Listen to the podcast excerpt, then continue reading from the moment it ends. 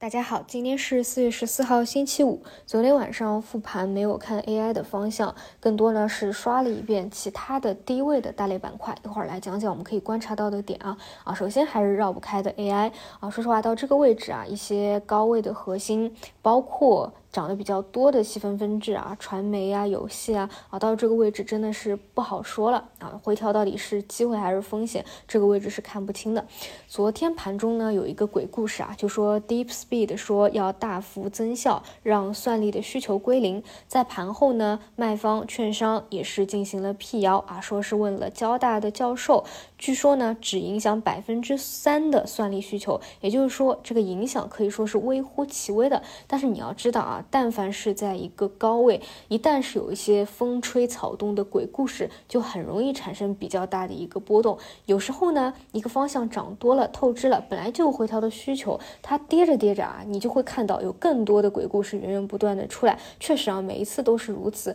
所以这一块啊，高位的方向啊，我觉得还是慎重吧。尤其是你从来没有参与过的啊，我觉得就是宁可错过也不做错，这是我现在的一个观点。另外呢，还有一个参考点就是过去。啊，往常每到星期五都是会有资金介入人工智能进行博弈周末的消息面的，因为现在但凡是有一些消息的刺激，其实都是跟 AI 这个技术革命相关啊。最近一个月基本都是这样子，所以呢，如果说啊到了今天资金已经不再进去博弈了，那说明什么？说明这一块的情绪或者说位置啊，确实是可能到了一个短期的高点，或者说一些高位的核心要开几个啊相对啊比之前长时间或者。幅度的一个调整，所以这一块我们也可以去参考一下。总之呢，我觉得啊，就是昨天一些高位核心大跌跌停这样一个阴线下来啊，确实来说还是观望为好吧，就不要轻易的去参与和接住啊。但是低位的方向，我估计也不会结束的。但这个呢，就考验你自己复盘的能力了，就是要选个股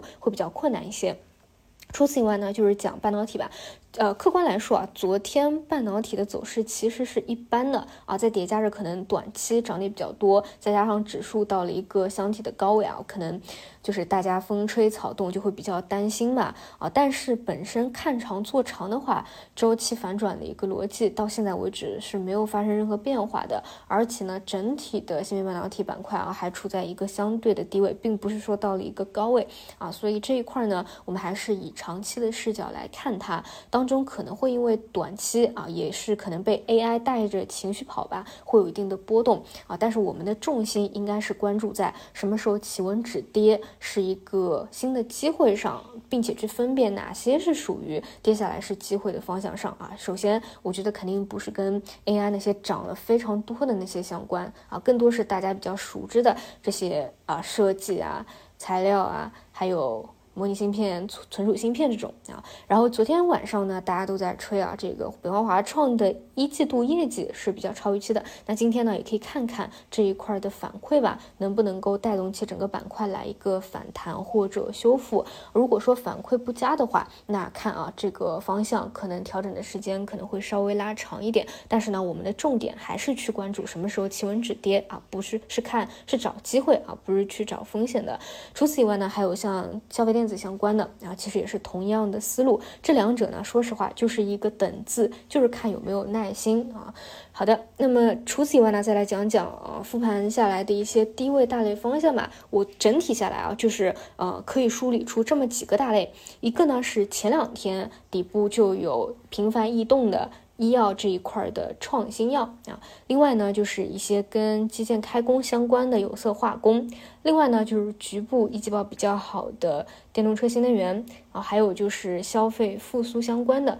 这些大类呢，是相对来说啊短期会有比较明显的活跃的。而且本身位置啊，可能是前期 AI 抽血的影响啊，所以回调的时间和幅度也都是比较多的啊，而且呢都有相应的一个支撑吧。创新药是最近大会啊相关的这个数据啊也会催化比较多，有色金属呢更多是去看政策基建类相关的一个政策刺激。电芯呢，更多是一季报的推动啊，毕竟虽然说它可能没有像前几年这么有弹性了，但是胜在啊很多环节业绩上还是有一定的确定性的。另外呢，复苏就不用说了，大的方向是复苏。虽然说最近你说四月的房地产数据不太好，啊，整体来看，嗯，消息的推动也都是按这样的一个顺序去排位的啊。如果说后面 AI 出现比较大的剧烈波动，导致啊里面的拥挤度比较高的资金啊被动止盈出局的话，是有可能啊往低位的各大板块去切的啊。那如果切的话，我觉得像医药的创新药啊、有色化工类